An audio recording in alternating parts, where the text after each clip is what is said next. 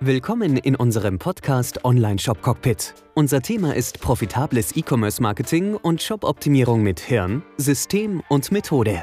Unser Podcast ist für alle Shopbetreiber und Marketer, die es leid sind, vom Zufall abhängig auf Umsatz zu hoffen. Mit System und Methode lässt sich zusätzlicher Profit in Ihrem Shop regelrecht produzieren. Wie das geht, hören Sie jetzt in der neuen Episode. Tipps und Erfahrungen aus der Praxis für die Praxis.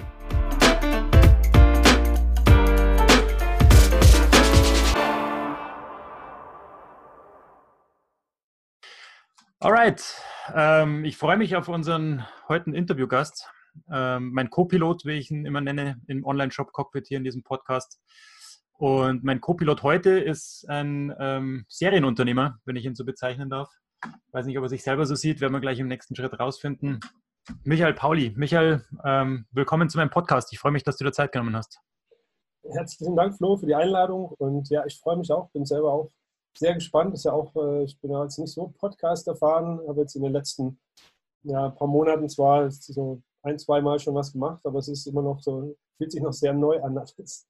Interviewt zu werden, ne? Bin mal gespannt. Ja, bisher habe ich immer Leute interviewt und jetzt äh, äh, darf ich mal antworten geben. Insofern ganz spannend. Ja. Spannende Sache. Du, ich freue mich auch auf, unsere, auf unser Gespräch, denn äh, was mich an dir besonders interessiert, ist deine, deine Vielfältigkeit der Unternehmen. Also du hast Offline-Unternehmen, du hast Online-Unternehmen, äh, du hast äh, Unternehmen auch in verschiedensten Bereichen. Und ähm, da vielleicht gleich mal ähm, einzusteigen, stell dich doch vielleicht mir kurz vor und äh, gib so einen kurzen Überblick über deine vier oder fünf äh, größten Unternehmen, die gerade im Moment ähm, dir deine Zeit auch, dir deine Zeit auch ähm, wegnehmen quasi. Also, das, hört sich jetzt so, so äh, oh Gott, jetzt hast du die Latte ja hochgelegt. ähm, also, das hört sich jetzt so Serienunternehmer, das habe ich jetzt auch zum ersten Mal gehört. Ähm, also für mich ähm, ist, ist, all das, was jetzt äh, da so um mich rum passiert und was ich da so mache, ist eigentlich ein Ergebnis der Dinge, die ich davor gemacht habe. Und aus jedem dieser Dinge hat sich wieder ein neues Problem ergeben. Und ähm, habe ich dann im Omco auch kurz das angeschnitten an meiner Präsentation dort auf, dem, äh, auf der Bühne, ähm, dass ich eigentlich hauptsächlich immer von Problem zu Problem stolpere. Und daraus ergeben sich dann äh, manchmal eben Unternehmen oder, oder auch eine, eine, spezielle Lösung. Dadurch, dass du diese Lösungen einfach für diese Probleme kreierst, ist wieder plopp ein neues Unternehmen entstanden. Äh, genau, und, und äh, die Probleme betreffen halt dann äh, nicht nur mich, sondern oft auch andere Unternehmer ähm, oder andere Leute, die in dem Umfeld unterwegs sind. Und äh, ja, zunehmend äh, erweitert sich natürlich auch das, das Netzwerk und äh, ja, so, so, kommt dann immer eins zum anderen und man verknüpft Freundschaften, man verknüpft Partnerschaften und daraus entstehen dann wieder viele neue Dinge. Lass uns doch mal ein bisschen zurückgehen ähm, an deinen unternehmerischen Anfang. Also du, hast, du, hast du überhaupt irgendjemals äh, jemals als Angestellter gearbeitet oder warst du immer schon der Freivogel? Ähm, also ich habe schon, ich habe nicht die meiste Zeit bisher als, als Angestellter gearbeitet. Ähm, aber war immer dann gut, wenn man mich einfach äh, hauptsächlich allein meinen, äh, meinen Job erledigen lassen hat und mir keine irgendwie Vorschriften gemacht hat. Da war ich immer am besten. Insofern war ich da schon immer Unternehmer im Unternehmen. Mhm. Aber äh, mir hat natürlich dann immer irgendwie noch die Freiheit gefehlt. Und ich komme aus einem Unternehmerhaushalt, wenn man, wenn man Apotheker als äh, Unternehmer auch sehen will. Und ähm, insofern war, war Geschäft immer, immer schon das Thema. Also es gab ja auch äh, wenig Wochenenden. Es war auch beim, beim Essen oder in der Familie war immer äh, Geschäft so ein Thema. Insofern war ich da schon eingeimpft und das hat es halt natürlich im Unternehmensumfeld auch ähm, ja, immer wieder schwierig gemacht, weil ich halt bestimmte Entscheidungen, die ich halt von zu Hause anders kenne, weil man da hat man einfach nach Sinn und Verstand entschieden, während mhm. in Unternehmen oft halt politisch getriebene Entscheidungen trifft. Und das ist mir nie in den Kopf gegangen und ich hatte es auch, ich hatte ganz, das immer schwer, ähm, sowas zu akzeptieren, wenn, wenn eine offensichtlich wirtschaftlich sinnlose Entscheidung getroffen wird, nur weil sie äh, aus politischen Gründen getroffen wurde. Und ich weiß, das Unternehmen trägt am Ende einen wirtschaftlichen Schaden davon. Ja. Da, und ähm, das ja, ist natürlich dann schwierig, wenn du immer in so einem äh, Spannungsfeld bist. Und ich war dann auch, auch die ganze Zeit immer so ein bisschen auf der Suche nach, nach was, was kann ich denn machen. Das war immer so ähm, mein, meine äh, Überlegung. Ich sagte, da muss doch irgendwas geben und äh, ich weiß nicht, kennst du wahrscheinlich selber, bis du mal dein Ding findest, das suchst du und stocherst dir rum. Was war denn das, das erste Ding, mit dem du dich beschäftigt hast, wo du dachtest, das könnte finanziell erfolgreich werden? Ja, also das war auch ganz interessant. Äh, initial bin ich rangegangen, mit was kann ich Geld verdienen. Ja, vielleicht das machen vielleicht auch viele, die, ähm, die selbstständig werden wollen. Also hast du einfach gegoogelt? Ja, also gut, also ganz früher noch dieses ganze Thema Geld verdienen im Internet, das ist ja schon, noch, keine Ahnung, 10, 12 Jahre her, als ich da mich äh, beschäftigt habe zum ersten Mal. Ähm, und da triffst du natürlich äh, zunehmend, oder damals war es so, viel unseriösen Quatsch natürlich auch. Aber ähm, ich wollte dann immer schon ein bisschen in das Thema E-Commerce rein, weil ich, ich sag mal, physische Waren fand ich auch immer ganz spannend und ähm, habe dann überlegt, mit was kann man denn Geld verdienen und habe dann äh, irgendwann in der Schweiz bin ich da in einen reingelaufen, der hat ähm, solche Aufkleber zur Strahlungsneutralisierung für Handys gemacht. Mhm. So, also so ein bisschen esoterisch oder wie auch immer. Ähm, hatte eine schöne Werbung und hat es auch in der Schweiz ganz gut verkauft. Und ich dachte, komm, das ist ja prima. Wir hatten noch für Deutschland jemanden gesucht. Und äh, ich habe dann mit einem Freund zusammen, haben einfach mal, ohne Ahnung zu haben, einen Online-Shop eröffnet. Das ist jetzt auch schon bestimmt acht, neun Jahre her. Und wir, dann, dann fängst du ja schon mal an, so wie verkaufst du das denn überhaupt? Ja, also da, ich wusste, wie man Webseiten baut und, und das Ganze, aber ein Online-Shop war plötzlich eine andere Hausnummer und sind dann durch vier, fünf äh, Systeme durchgelaufen, ähm, also bis wir dann bei Shopware mal gelandet sind und haben dann äh, unseren ersten Shop da aufgezogen und nach drei Monaten gleich die erste Abmahnung kassiert, mhm. weil, wir, äh, weil wir irgendwas, äh, wir haben eine Werbung aus der Schweiz übernommen und hatten äh, da vergessen, dass wir, oder hatten nicht schlichtweg nicht gewusst, dass in Deutschland die Werbeaussagen aus der Schweiz nicht so eins zu eins, äh, insbesondere im Gesundheitswesen, nicht eins zu eins übernommen werden dürfen. Mhm. Da stand halt drin, dieser äh, Sticker schützt sie vor böser Handystrahlung mhm. und macht sie gesund und was weiß ich. Und wir haben gedacht, komm, das ist ja offensichtlich, ja, dass man daran glauben muss, aber ist es nicht. Und ähm, es gab dann, und das ist ein ganz heißer Tipp für alle, die abgemahnt werden von irgendeiner äh, Abmahnkanzlei, ähm, immer vor Gericht gehen. Ähm, ihr werdet vor Gericht, wenn die Klage berechtigt ist, zwar auch verlieren und dann zahlst du aber beim Gericht, aber die Abmahnkanzlei hat das wirtschaftliche Interesse verloren. Das heißt also, wenn du, ähm, du zahlst dann auch deine, deine Strafe vor Gericht, aber der Staat verfolgt es dann nicht weiter. Das heißt, wenn du ähm, wegen irgendwas, und wir sind wegen Heilmittelgesetz abgemahnt worden, hat 1000 Euro gekostet. Und auch das war wieder so ein, so ein Lerneffekt auf dem Weg. Und uns hat damals der äh, Medienanwalt oder der, der, der Anwalt gesagt, äh, lasst es durchklagen, lasst die klagen. Und ähm, manchmal hat man da schon Glück und die sehen dann von der Klage ab. Aber wir haben dann vor Gericht natürlich verloren und ähm, ja. Und hat dann was für einen Vorteil nochmal? Fasst das nochmal zusammen. Also letzten Endes, wenn du, wenn du eine Unterlassungserklärung zustimmst, dann kommst du einfach bei denen aufs Radar und du wirst immer irgendeinen Fehler machen wieder. Ja? Äh, wenn du dir aber nicht zustimmst und äh, das geht dann vor Gericht, dann verlierst du, aber dann äh, ist am Ende der Staat derjenige, der das gegen dich durchsetzen muss. Ähm, und äh, dann ist es für die, für die Kanzlei nicht mehr wichtig. Die haben es dann halt ans Landgericht übergeben und wir hatten dann halt mit, der, äh, mit, der, ja, mit den staatlichen Stellen zu tun. Da sind wir natürlich verurteilt worden. Es war ja alles im Prinzip rechtens, nur das Problem ist, wenn du das weiterführen willst. Und wir haben dann unsere Texte natürlich angepasst, weil wir wussten schlichtweg nicht und dann musste halt, äh, wenn du so eine Unterlassungserklärung äh, unterschreibst, wo drin steht, bei jedem Verstoß 5000 Euro zahlen.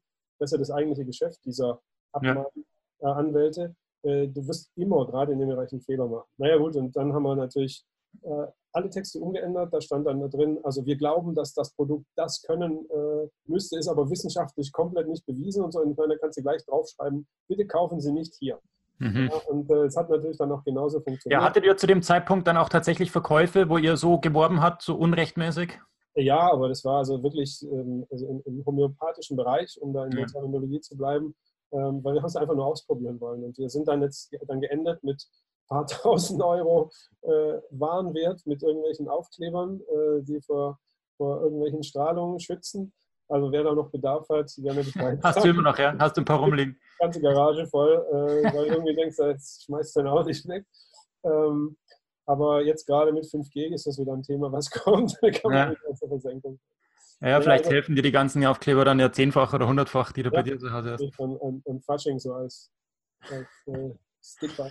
Okay, ja. also das war so dein, dein erstes unternehmerisches. Ähm genau, das war so das erste, wo wir dann, äh, wo wir halt so uns ein bisschen versucht haben und äh, naja, kennst ja, dann muss man halt, okay, das hat nicht funktioniert, machen wir was Neues. Ähm, und äh, hab, während ich so am Überlegen war, ist dann eben mein äh, Fahrrad geklaut worden. Und äh, ich habe dir die Geschichte ja schon äh, erzählt, wie das alles passiert ist. Ähm, ja. Ich habe ein neues Fahrrad gekauft, ähm, gestohlen worden aus dem verschlossenen Keller, war fest angekettet in einem teuren Schloss, war weg. Und ich saß dann da wirklich frustriert in der Küche oben und habe mir so ein Frustbier geholt und wie man es halt dann so macht, dann sitzt man da, äh, regt sich auf, dattelt mit dem Handy rum und ich sehe so Find My iPhone, so in diesen Einstellungen.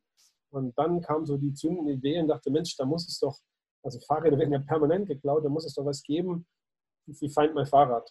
Mhm. Da ist dann eigentlich die, die Idee zu dem entstanden, was, äh, was jetzt auch einer unserer Hauptgeschäftsfelder ist, äh, nämlich ähm, ein Findesystem fürs Fahrrad, also ein GPS-Ortungssystem speziell für Fahrräder.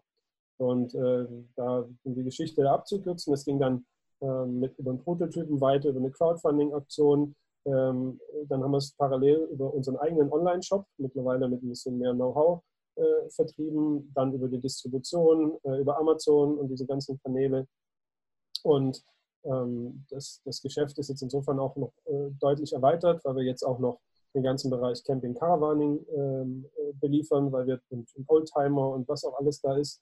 Ähm, denn wir sind für Knaus Tabbert Systemausstatter, liefern da also für alle Fahrzeuge die Ortungssysteme. Wobei die aber auch, also die, die sind ja auch erstmal über die ganze, du machst ja auch offline viel, du gehst auf Messen und äh, genau, bist, bist genau. nicht nur online präsent. Genau, also es hat angefangen mit einer ganz simplen Online-Geschichte und das, äh, dann bist du halt auf diesen Fachmessen unterwegs und wird dann zunehmend bekannter.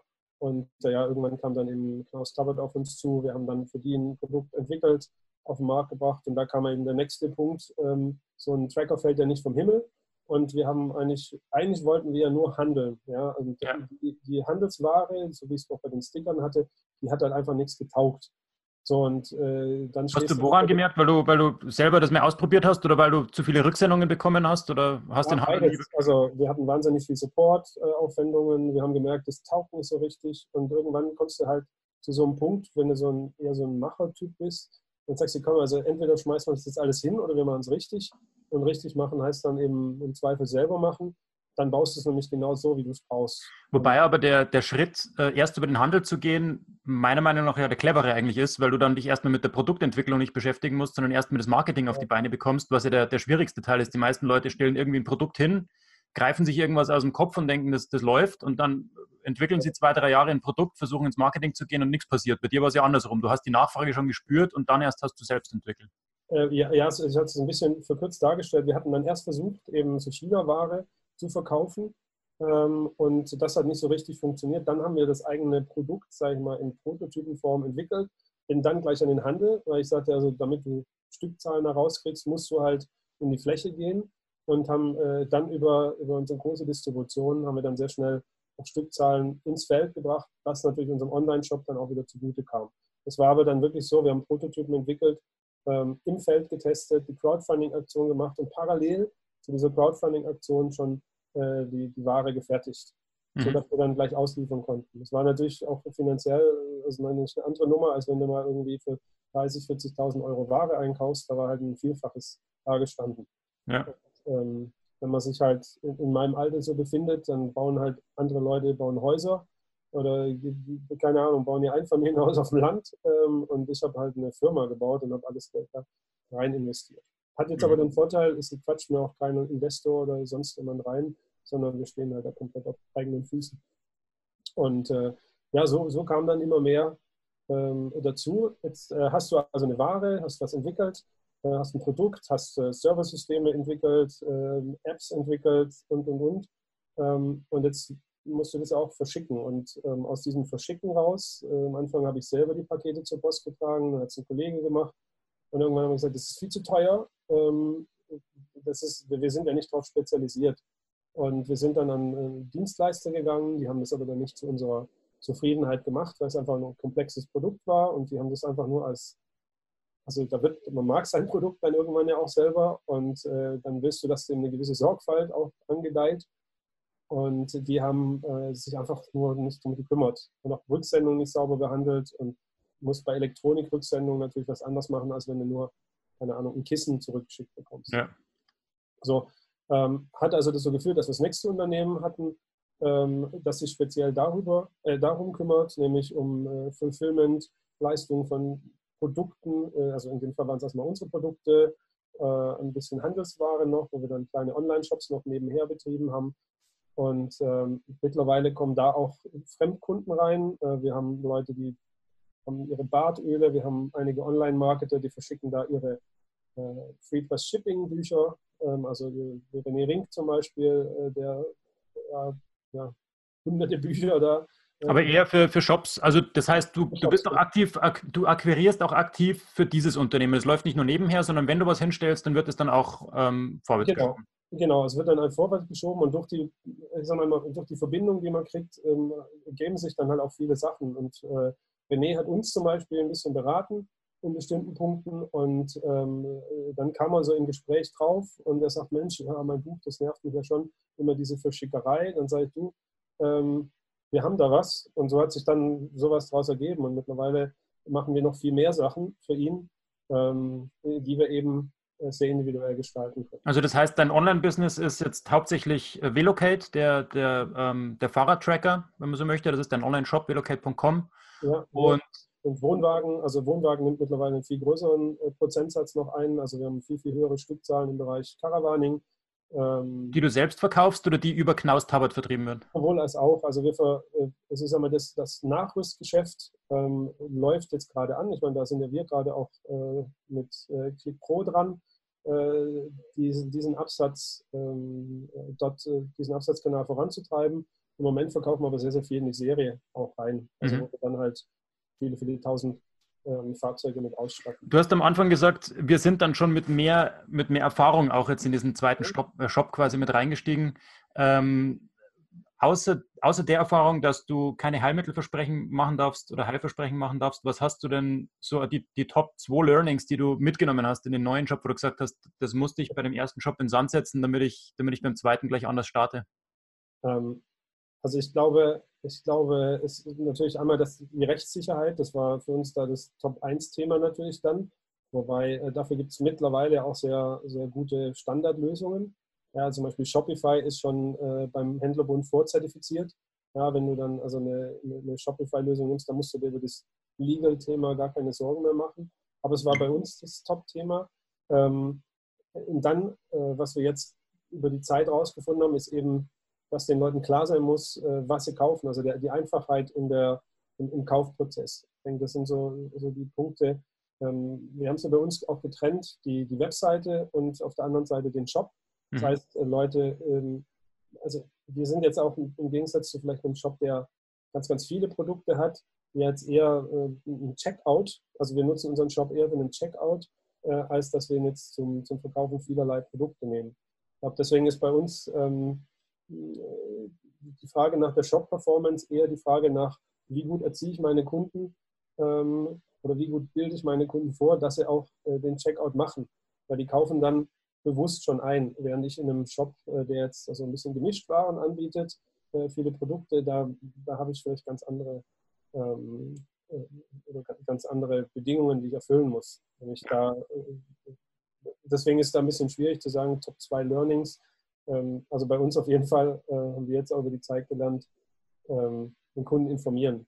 Und wir sind von ganz anderen Voraussetzungen. Also nicht davon ausgehen, dass der Kunde schon kaufbereit über Google Ads, über Shopping oder sonst woher Facebook kaufbereit auf die Seite kommt, sondern du musst diese Kaufbereitschaft wecken. Ja. Und, und du, bist halt komplett, du bist halt komplett in der Wahrnehmungsverzerrung, äh, weil du dein eigenes Produkt ja A schon ewig kennst, natürlich überzeugt bist und du baust eine Website ähm, sehr produktzentriert auf also oder die, die, die, das natürliche Verhalten, wenn man so als, als Product Owner dahergeht, baust du deine Website ähm, für den Kunden, aber produktzentriert auf, so aus, aus einem natürlichen Impuls raus, äh, was bei uns, wie sich herausgestellt hat, ein kompletter Fehler war, weil wir gar nicht ähm, äh, auf, dem, auf dem Kundenlevel angefangen haben. Also der Kunde, äh, die Technologie, die wir haben, ist, sage ich mal, für die meisten noch unbekannt.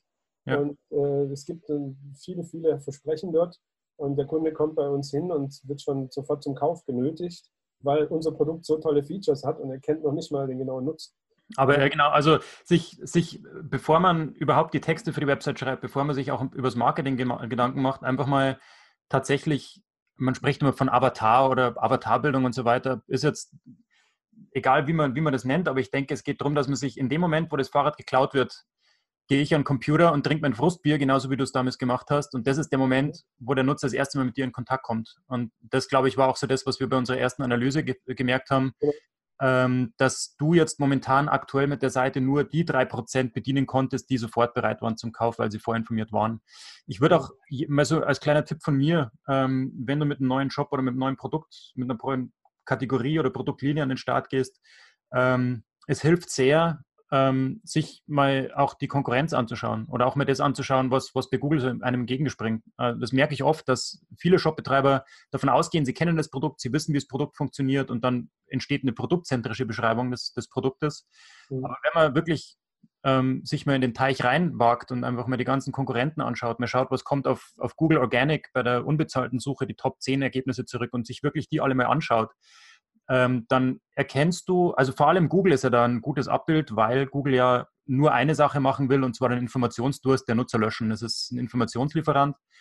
Und da merkst du sehr genau, sehr, sehr schnell, dass die ersten zehn Suchanfragen, die dort beantwortet werden, sind ja nicht umsonst dort oben, sondern Google hat erkannt für diesen, nehmen wir einfach mal Fahrradtracker, für diesen Suchbegriff, ähm, die Nutzer brauchen erstmal Informationen. Und das war ja dann auch bei, auch bei, uns so, dass wir viele Vergleichsportale gefunden haben, wo die einzelnen Tracker verglichen wurden, wo nur mehr über die Technologie gesprochen wurde und ähm, auch die Sorgen der Leute erstmal erkannt wurden, dass es da Leute gibt, die sich wahrscheinlich Sorgen machen, ob du jetzt als Big Brother denen ähm, verfolgst, wenn sie mit dem Radl unterwegs sind, um das Radl dann vielleicht zu klauen. Who knows? Also diese, diese negativen Dinge, die wir dann kennengelernt haben und diese Sorgen dann auch aktiv auf deiner Seite anzusprechen. Also ja. eine umfangreiche Marktrecherche ist, glaube ich, ist, glaube ich, schon ähm, der erste Schritt in die richtige Richtung. Genau, die Marktrecherche und, und das, das Schlimme oder das Tragische ja daran war, äh, daran war, wir haben ja das technisch beste Produkt auch. Wir haben ein Produkt, was in Deutschland gefertigt ist. Wir haben ganz hohe Datenschutzstandards und, und, und, und, und.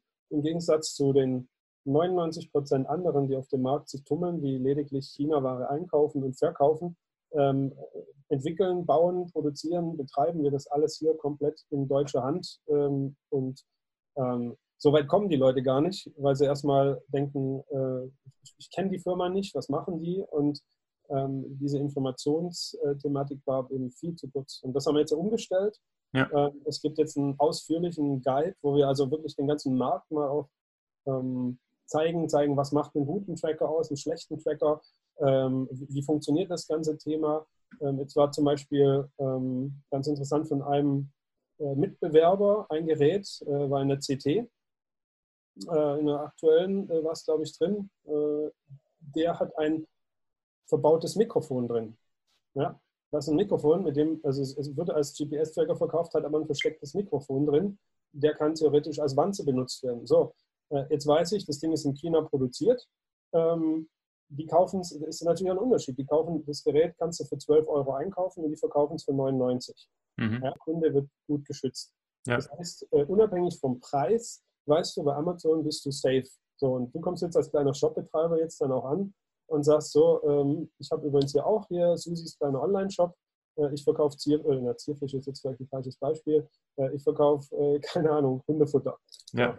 Ähm, so, da fängt es ja schon mal an. Wer sagt mir, dass das nicht giftig ist? Wer bist du überhaupt? Äh, kommt es pünktlich? Was nimmst du für Zutaten? Woher weiß ich überhaupt, dass du kompetent bist, das zu tun? Äh, ich habe dein Gesicht nie gesehen. Vielleicht sitzen da irgendwelche Puncher dahinter und so weiter und so fort. Und ähnlich war es ja bei uns auch. Ähm, äh, wieso sollte jemand bei uns das kaufen?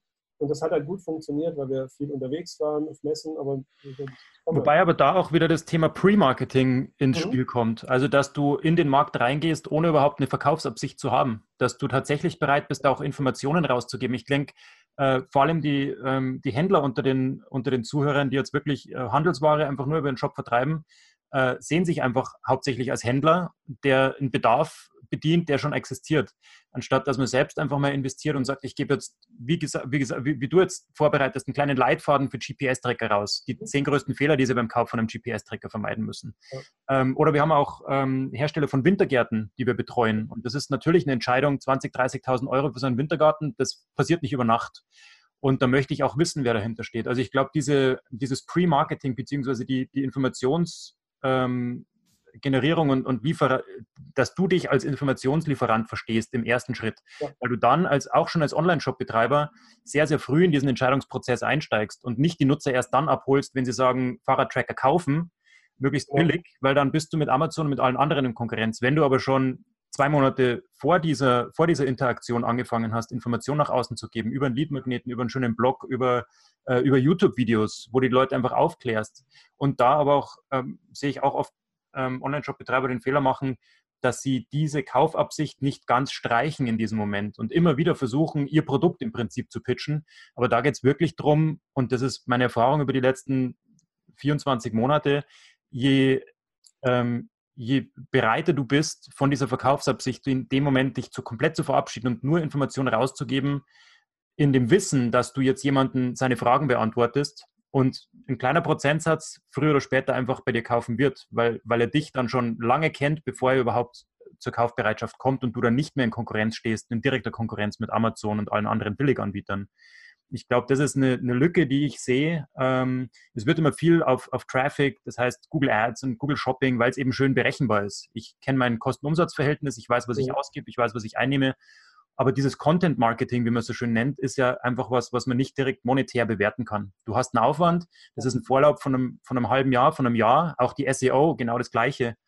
Ähm, da lässt sich einfach der ROI, dieser Return on dein Investment, nicht so direkt berechnen und dadurch, glaube ich, wird es von vielen Online-Shops sträflich vernachlässigt, obwohl es eigentlich ähm, zum einen dann auch deine bezahlte Werbung günstiger macht, weil mhm. du eben schon dafür gesorgt hast, dass du Vertrauen aufbaust und Vertrauen aufgebaut hast, bevor die zu dir kommen und zweitens einfach außer Konkurrenz bist, weil Amazon wird nie so früh in ein Produkt äh, investieren, wo der Nutzer erstmal gerade in der, der ist vielleicht noch nicht mehr Problem.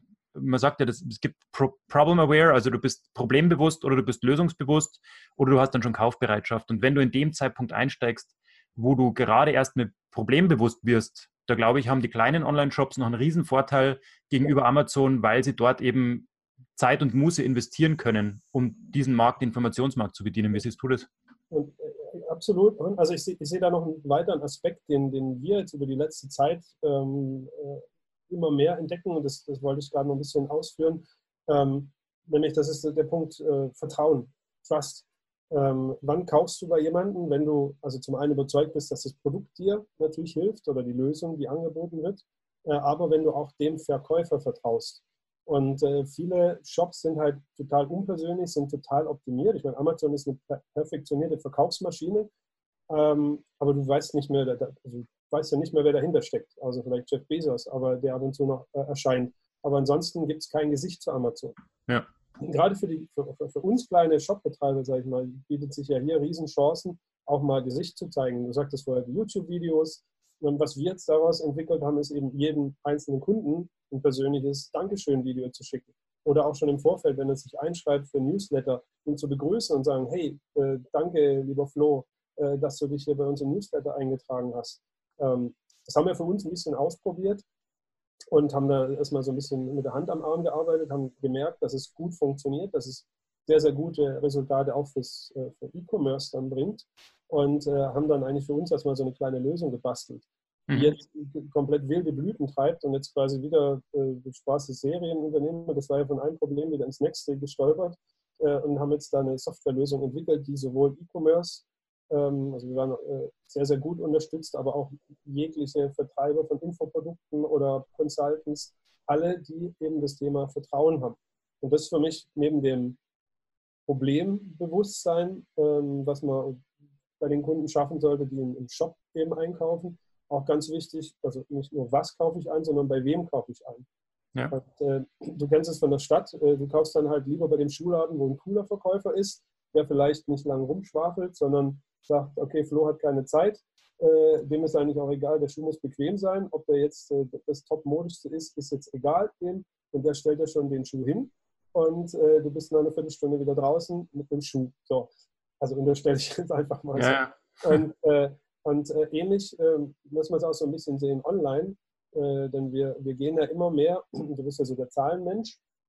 Wir gucken uns halt den, die Prospects oder die Besucher unter diesem analytischen Aspekt dann. Also wie es immer, der hat mal da einen Punkt, äh, einen Berührungspunkt gehabt, da den nächsten Kontaktpunkt und so weiter. Und wir, wir denken da wir sehen die Besucher als, als noch nicht abgeschlossene Conversions, sage ich mal, Mhm. wenn man das aus rein analytischer Sicht sieht. Und ich versuche jetzt parallel dazu noch diesen anderen äh, Weg zu gehen und zu sagen, hey, das sind Menschen, die in meinen Laden reinkommen, den gibt es zwar nur online, aber das sind Menschen mit Bedürfnissen, Menschen mit Launen, Menschen mit Emotionen, wie auch immer. Und ähm, gerade das decken wir dann eben über diese persönlichen Videos ab.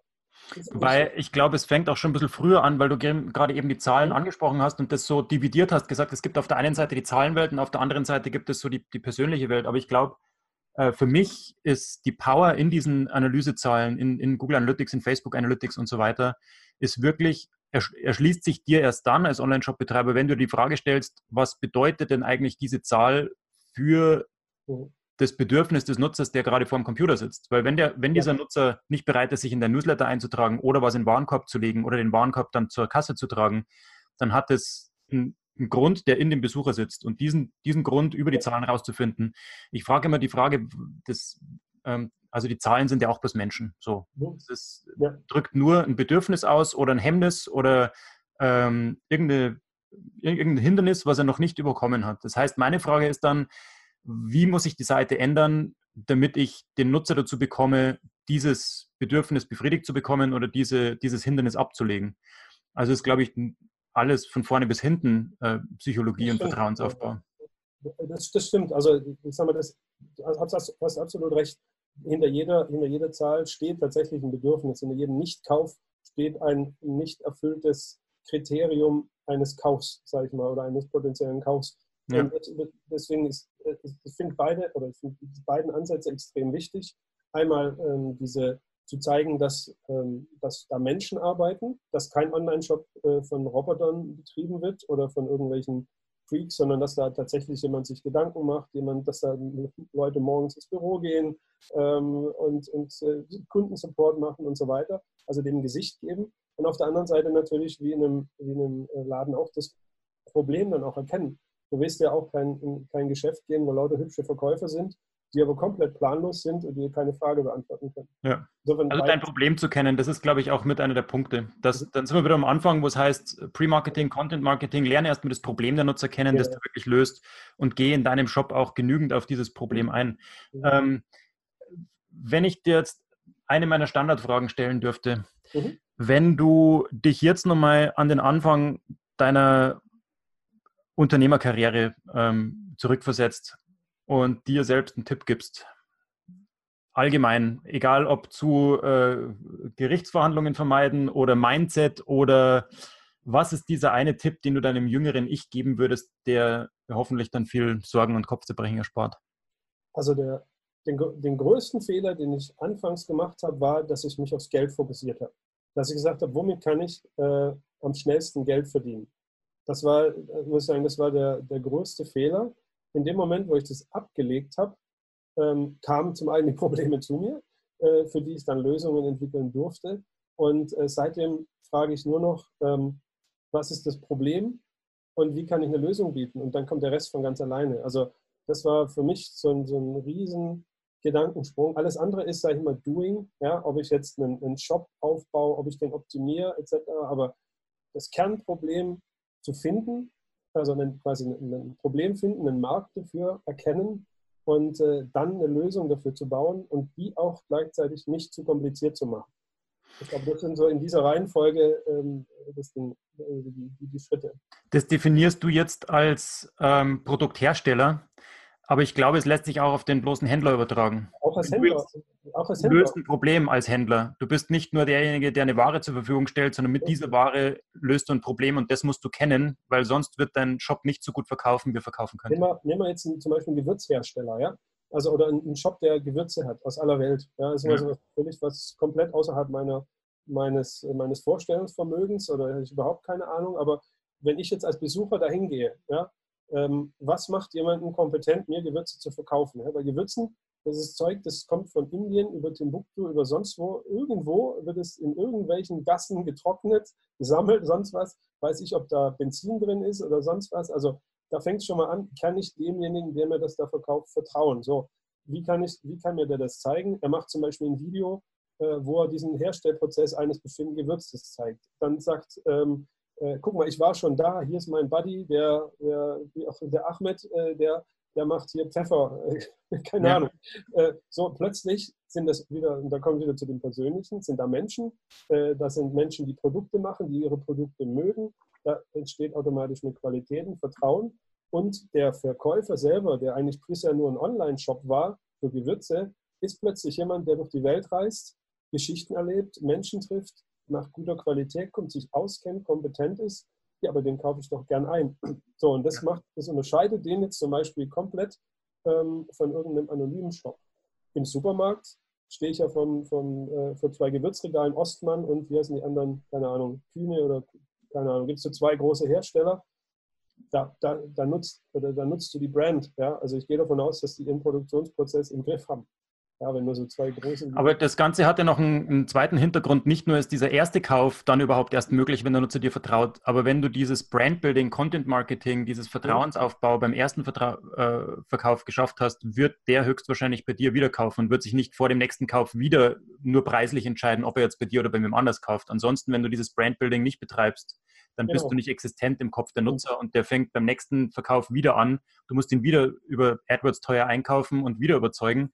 Mhm. Also dieser Wiederverkaufswert und diese Lifetime Value spielt, glaube ich, auch im Marketing eine immer größere Rolle, weil also die großen Amazon, Zanox, ähm, die ganzen Zanox-Anbieter, äh, ähm, und auch Zalando und, und alle großen Online-Shops kalkulieren ja nicht mehr mit dem, mit dem Gewinn beim ersten Kauf. Die kaufen sich einen neuen Kunden beim ersten Kauf. Und glaube ich, so müssen wir kleine und mittlere Shops auch mittlerweile denken, wenn wir da draußen noch mithalten möchten. Wenn wir wissen, dass wir ein Verbrauchsprodukt haben, bei dir ist es jetzt vielleicht ein bisschen was anderes mhm. ähm, mit, dein, mit deinen Fahrradtrackern, aber selbst da gibt es ja Möglichkeiten. Aber ich würde sagen, dass man sich trauen muss, im Marketing sein Budget und auch seine Kosten pro Klick und alles, was es dort zu beachten und zu berechnen gibt, auf, auf Basis der Lifetime Value berechnet und nicht nur mehr auf Basis der kleinen Marge, die man bei dem einmaligen Verkauf von dem Produkt hat, äh, Im schlimmsten Fall verkaufst du irgendwas für 29 Euro und kannst dir gerade mit 20 Prozent davon leisten.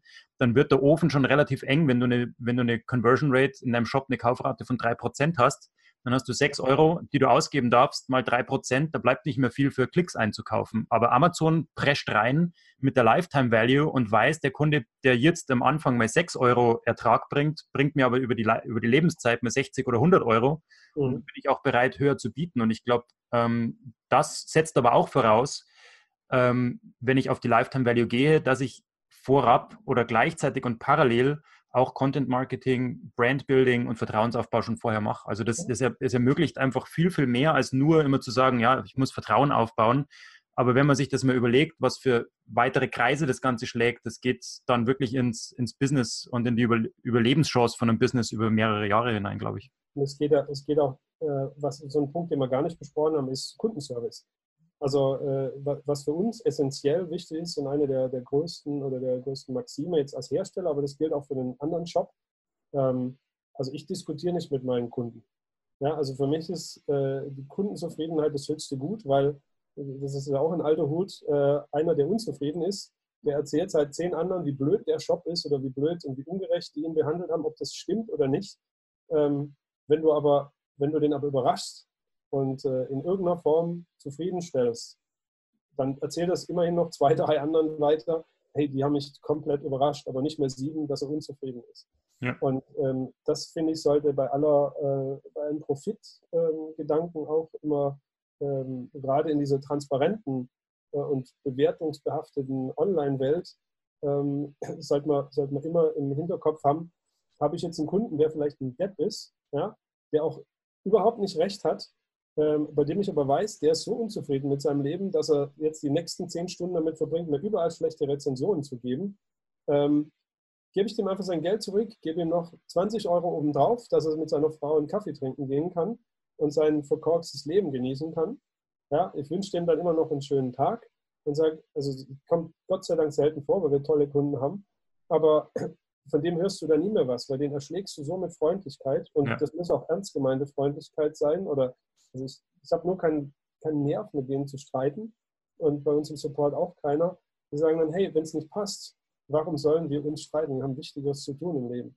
Und das kannst du auch im Kleinen schon machen, ob du dann mal einen Gutschein fürs nächste Mal gibst oder ähm, je nach äh, Geschichten. Aber das finde ich ist ein ganz, ganz wichtiger Aspekt, der uns Kleine auch von diesen Großen wieder unterscheidet, weil wir ja auf den einzelnen Kunden noch eingehen können. Wir haben ja nicht hunderttausende Kunden wie Amazon oder sonst wie. Da bist halt eine Nummer, die mit Standardfloskeln abgefertigt wird. Aber wenn die Frau Meier aus dem Service äh, dem Kunden sagt, Mensch, ach, Sie haben ja absolut recht, das tut mir wirklich furchtbar leid, da ist uns was daneben gegangen, was kann ich denn tun? Und bei uns in der Hotline ganz oft sagen die, ach, passiert doch jeden Mal. Ja. ja äh, die wollen nur gehört werden. Die wollen ja. mal einfach ihren Frust haben. Und das sind Sachen, äh, die kann ich auch nur jedem kleinen Betreiber, auch wenn es immer zeitaufwendig ist, aber jedem kleinen Betreiber mit auf den Weg geben, kümmert euch um Kunden und ähm, das wird sich wirklich deutlich auszahlen. Sehr gut. Auch ein großer Aspekt vom, vom Thema Brandbuilding. Mhm. Ähm, wir könnten hier noch viel, viel, ich, vielleicht, also ich habe so, wir sind noch nicht mehr zu Wowing gekommen, eins deiner anderen Unternehmen, die ich auch sehr, äh, die ich auch sehr, sehr fantastisch finde, weil sie eben auch dem Online-Händler gut weiterhelfen kann. Wir haben es auch selber schon jetzt verwendet, noch in der Beta-Phase. Äh, jetzt, wo die App auch steht dazu, wird es bei mir noch öfter genutzt. Ich habe das Gefühl, wir müssen einen zweiten Teil machen zu unserem, zu unserem Interview, Michael. Ähm, denn auf Wowing möchte ich auf jeden Fall noch zu sprechen kommen und auch bei Velocate waren wir nur an der Oberfläche unterwegs. Ja. Ähm, aber mich freut es, dass wir uns heute mal ein bisschen auch ähm, die Zeit genommen haben, um ein bisschen alles zu beleuchten und nicht nur immer an, auf die Zahlen zu starren von Velocate. Da steht übrigens diese Woche auch wieder die, die Auswertung an, da freue ich mich schon drauf, wie sich das alles entwickelt. Wir schalten jetzt auch wieder Werbung drauf. Äh, ich denke, ab, ab jetzt dann ist auch wieder ein guter Zeitpunkt, dass wir das ein bisschen optimiert haben, und wieder zu gucken, was, äh, was hat sich jetzt getan seit dem letzten Mal. Ist die Michael, wärst du bereit, nochmal eine zweite Episode mit mir reinzugehen, dann eben speziell zum Thema auch Wowing? Das möchte ich nochmal speziell hervorheben, weil es, glaube ich, wirklich jedem Online-Händler da draußen helfen kann, wie du gesagt hast, diese persönliche Beziehung aufzubauen mit seinen Newsletter-Lesern oder auch ähm, mit den Kunden. Selbstverständlich. Also ich bin, ich bin also ich habe vorher schon äh, anklingen lassen, es ist wirklich, wirklich äh, eine tolle, tolle Sache für die Leute, die wie wir halt authentisch und ehrlich mit den Kunden meinen, ist es eine grandiose Geschichte und äh, natürlich auch nochmal über, über die weiteren Details dabei. Ja, super. Dann haben wir jetzt die ähm, Zuhörer schön angeheizt. Die sind dann auch beim nächsten Podcast dabei. Hoffentlich ähm, so ausführlich. wenn wir gemeinsam hier im Online-Shop-Cockpit unterwegs sind. Michael, danke, dass du mein Co-Pilot warst heute. Äh, gerne mitgeflogen und äh, hoffe, dir bluten noch nicht die Ohren. Ja. Danke dir für deine Zeit. Dann hören wir uns äh, im, nächsten, im nächsten Podcast nochmal. Ja, Alles klar. Danke, Michael. Gute Geschäfte bis dahin. Servus. Jo. Ciao, ciao. Jo, das war's schon wieder. Schön, dass du dabei warst. Ich hoffe, ich konnte dir Mehrwert geben, Tipps und Tricks mit auf den Weg geben. Ich wünsche dir gute Umsätze, gute Geschäfte und wenn du gerade dabei bist, hol dir doch mein neues Buch Umdenken, E-Commerce Marketing mit Hirnsystem und Methode. Das ist quasi das Begleitbuch zum Podcast und zur kompletten Methode, damit du auch direkt in die Umsetzung kommst. Umdenken kannst du dir jetzt holen für ein Apfel und ein Ei. Kannst auch gerne das Hörbuch noch mitnehmen und dann auch einfach gemütlich zu lauschen, während du gerade auf dem Weg bist. Genauso bequem wie hier im Podcast. Umdenken findest du jetzt unter conversion.consulting-podcast. Vergiss auch nicht, den Podcast zu abonnieren. Gib mir deine Bewertung ab. Fünf Sterne wären natürlich schön, wenn es dir gefällt. Like den Podcast, teile den Podcast und abonniere den Podcast. Bis dahin wünsche ich dir bis zur nächsten Episode gute Umsätze, gute Geschäfte, dein Florian Schöll.